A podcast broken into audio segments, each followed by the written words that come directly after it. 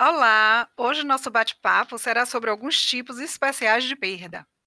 Vamos falar sobre luto não autorizado. Bem-vindos ao nosso terceiro podcast Superando Perdas e Luto. Somos Magda Damulax e Bárbara Souza. Gostaríamos de dividir aqui com vocês hoje algumas circunstâncias de morte que exigem maior cuidado para a nossa compreensão. E aí, falando um pouco dessas mortes, a gente pode trazer o suicídio, que é uma dessas mortes, né, que traz um luto assim mais difícil de ser enfrentado pela família. É um luto mais intenso, mais longo, né? E é um luto que traz muitas emoções de maneira muito forte. É, é porque esse é um luto é, que os sentimentos são diferentes. Os familiares se questionam por que, que a pessoa fez isso? Será que ele, né, que tinha, tinha alguma coisa que eu podia fazer para evitar? Como é que ele teve coragem de fazer isso comigo? Né? Então tem esse, esse sentimento assim. É, a família se sente traída, abandonada. E ainda tem uma questão nesse tipo de morte que a pessoa sente vergonha. É, é um sentimento que aparece nesse tipo de morte e então, por isso, a família evita falar sobre essa morte. É, é, precisa lidar com a dor, né, a perda em si, e com todos esses sentimentos que a, a, aparecem, né, essas é. inseguranças, é. esses questionamentos que vêm. Sim, sim. É, isso é muito comum, né? Porque os familiares ficam nessa, nessa sensação, né? Assim, ficam com vergonha de comentar sobre o que aconteceu, né? Por, pela morte ter sido, né, por essa circunstância. E também nesses casos é muito comum é, a culpa, né, chegar muito forte, porque os processos de luto nesses casos de suicídio fica assim, todos os outros processos, né, de outras outros tipos de morte, tem muito, vem muito presente assim o sentimento de culpa, mas no caso do suicídio é uma culpa exacerbada, né, que chega assim com mais frequência do que em outros lutos. E a depender da intensidade dessa culpa, as pessoas podem experimentar um comportamento autopunitivo. É, o que, é acontece? É porque cada um enfrenta de uma maneira, né, as suas é, dores. Sim. E aí a maneira de lidar com seus sentimentos de culpa, né, de culpabilidade, é muitas vezes também projeta no outro e acusa os outros, né? A, escolhe alguém, é, acusa outras pessoas é, pela morte. Isso ah, é uma sim. forma, né, sim. de é, de estar tá sentindo a dor e buscando, tanto se culpando, como também pode acusar alguém. É, culpar outras outro. pessoas, né? É. é isso, é muito comum precisa encontrar um culpado, né? É. Então, é, sem falar em todos os outros sentimentos e emoções que são comuns nos processos de luto. Ainda tem é, esses que são mais específicos do caso de suicídio. É, e também é, outro tipo de morte são as mortes por AIDS, né, que tra também trazem aos enlutados sentimentos parecidos com o de suicídio, onde as pessoas evitam falar sobre aquela, o motivo da morte. Sim, sim. Né? É, é, são mortes socialmente não expressas, que a, a pessoa, a, os familiares evitam falar, evitam se expressar quando são esses tipos. Isso é muito é, comum. É. é mais um, um dos tipos também de luto é, socialmente negado é o aborto, né? No caso dos abortos, tanto espontâneo como provocado. Também se encaixa, né, nesses tipos de luto que Isso. Né, que a sociedade não não autoriza muito. Então, muitas vezes assim, aquela gravidez não é do conhecimento de todos, né? A mulher e aí começa a se sentir constrangida por ter perdido o bebê. E aí normalmente o que ocorre é que os familiares ficam mais preocupados com a saúde né, da mãe, né, da, da, daquela pessoa, da gestante, né, da pessoa que perdeu né, aquela gestação. E aí não dão atenção ao fato de ter havido a morte de uma pessoa, né, de uma vida que a pessoa perde o bebê e os outros ficam mais é, a família no caso, né, mais preocupada com, com a mãe do que com, a, aquela perda, né? Não leve em conta que foi ali uma vida, né, que se foi. É, então tudo é, isso é dificulta também. É assim que acaba acontecendo, né, na nossa nosso formato de enxergar as coisas. Na nossa já, já no caso de, dos abortos provocados, assim, muitas pessoas adotam uma atitude casual.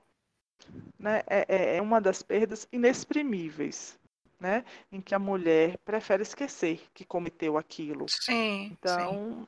Não, não, não toca mais no assunto, não toca mais, também não pensa, evita pensar. E é importante registrar que, apesar do alívio né, por concluir o aborto, é, esse luto precisa ser vivido, porque pode ser manifestado em outro momento da vida. Inclusive, uma pessoa próxima que, que perdeu uma criança, perdeu um bebê, tem algum tipo de morte em outro momento, lá na frente, e aí a pessoa que causou um, um, aborto e não vivenciou, quis agir como se fosse uma coisa normal, aí vem à tona, em outro momento, né, os é, sentimentos que não foram passar, expressados lá atrás vai passar por aquelas emoções todas que não quis, né? Que quis esconder lá é, atrás, vai justamente, passar. Porque é uma vida, é, né? É uma morte. Então, Sim. precisa ser expressado. Não pode agir como se fosse uma coisa casual. É, com certeza. E nesses casos, né, tanto de abortos, como, como a gente acabou de trazer, como também de natimortos, né, mortes súbitas infantis. Quando há crianças envolvidas, né, também é muito importante ter esse esse cuidado de colocar com leveza essa morte do irmãozinho, né? Porque a nossa sociedade muitas vezes peca por isso, porque tem essa questão de essa preocupação das crianças não sofrerem. Então não traz é, o assunto à tona, né, da maneira como é. deveria. É. E assim, é importante estimular a expressão emo dessas emoções. Então, se a criança não for muito pequenininha, né, a gente pode até pensar em estimular que ela escreva uma carta para o irmão, né? Ou juntamente com os pais, plante uma árvore. Então, são ideias aqui, né? Muitas outras coisas podem ser feitas a depender de, do formato que cada um prefira, porque o importante é vivenciar né, esses rituais de despedida. Isso é muito importante. Não deixar a criança de fora, não pensar que porque é criança deve deixar passar assim de qualquer maneira, né? É, é muito, é, isso é uma questão muito da nossa cultura, né? De tratar a morte como essa distância e aí acha que não, é, criança não, não sabe lidar, é melhor não falar. Mas mesmo nesses casos que você citou aí, é muito importante falar com clareza para as crianças, né? Sim, que são da porque família. A criança deixar é, tudo claro, explicar, fazer uma despedida, um ritual a criança, a criança preza, né, né, Bárbara? A criança preza pela verdade, e isso é que faz a criança ter a confiança, né? Ter confiança nos pais, saber que pode confiar. Ela. É, tá, criança... E ali ela está construindo Isso. lá na frente, né? Como vai lidar com as perdas da vida. E a criança capta muita coisa no ar, né? Então, essa questão do adulto de esconder para não sofrer e tal. E a criança pega no ar que tem algo ali que não vai bem, né? Então, eu acho que isso perde muito desse vínculo, dessa união da família naquele momento também da dor, né? Eu Sim. acho que é importante. É. E ainda, eh, Magda, quando se trata de luto antecipatório, né? Hum. Outra forma, que Sim. são os casos de doenças em estágios terminais, né? Todas elas, e mesmo doenças como Alzheimer e Parkinson que se levam tantos anos, né? Com a pessoa ali no processo, os familiares entram no luto antes mesmo da perda de fato da pessoa. Sim, e aí sim a nossa sociedade não acolhe bem esses enlutados, que chegam carentes de partilhar né, suas ansiedades, os medos, porque é, é muito desgastante para a família ter um, um familiar nesses processos. né, de, dessas É, doenças que levam é. tantos anos ali se arrastando. Então a pessoa vive um luto antecipatório É. que ninguém sabe o tempo que vai durar e isso traz um sofrimento enorme. Mas Sim. a gente não tem um formato de cultura, de sociedade que, que tem um- esse olhar diferenciado para essas pessoas. Sim. A gente né? não Não encontra aceitam. é, É, não encontramos esse acolhimento, né, é. porque as Nesse, nesse que a pessoas gente chama de luto antecipatório, né? Que a pessoa ainda Isso. não morreu, mas a, a família já está em luto. É, porque na verdade essas doenças todas, tanto as terminais como como essas doenças Alzheimer, Parkinson que você trouxe, são doenças que os familiares vão perdendo a é como se fosse perdendo a pessoa a cada dia. A cada dia percebe que aquela pessoa vai deixando de ter consciência, né, vai então você vai perdendo aos pouquinhos. Então esse luto já Sim. se inicia no processo da doença. É, E esse acolhimento por parte da sociedade é difícil, na nossa cultura pelo menos.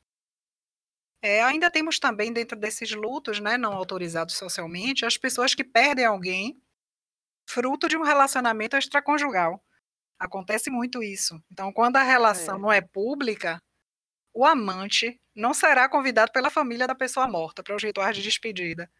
Então a pessoa que perdeu aquela pessoa que gostava, que tinha aquele vínculo, que já se relacionava há um tempo, muitas vezes não tem o direito, né, em participar de um velório, de ir ao enterro, porque a família não quer a presença de um amante no nessas cerimônias.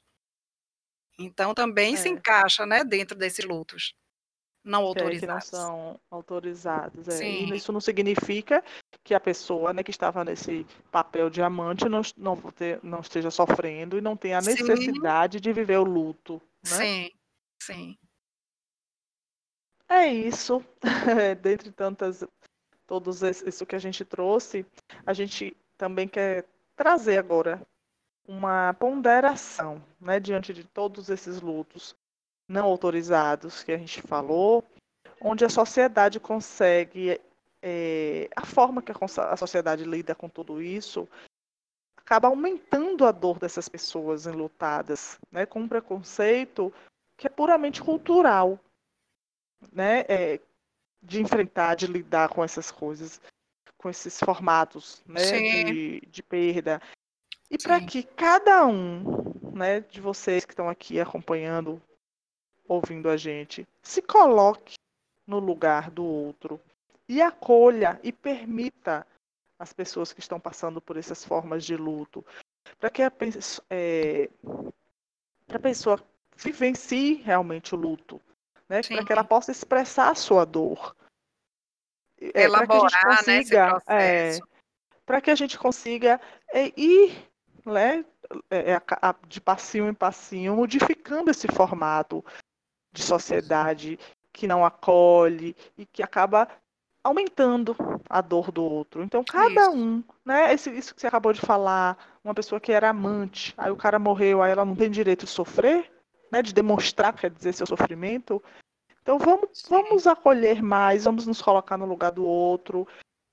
Essa é, esse chamado de hoje, né, que a gente traz para essas formas de luto que são é, socialmente negadas, né, mas que elas Sim. estão aí e que, e que as pessoas não sofrem menos por isso, pelo contrário, sofrem Isso. mais, né, por não poder expressar.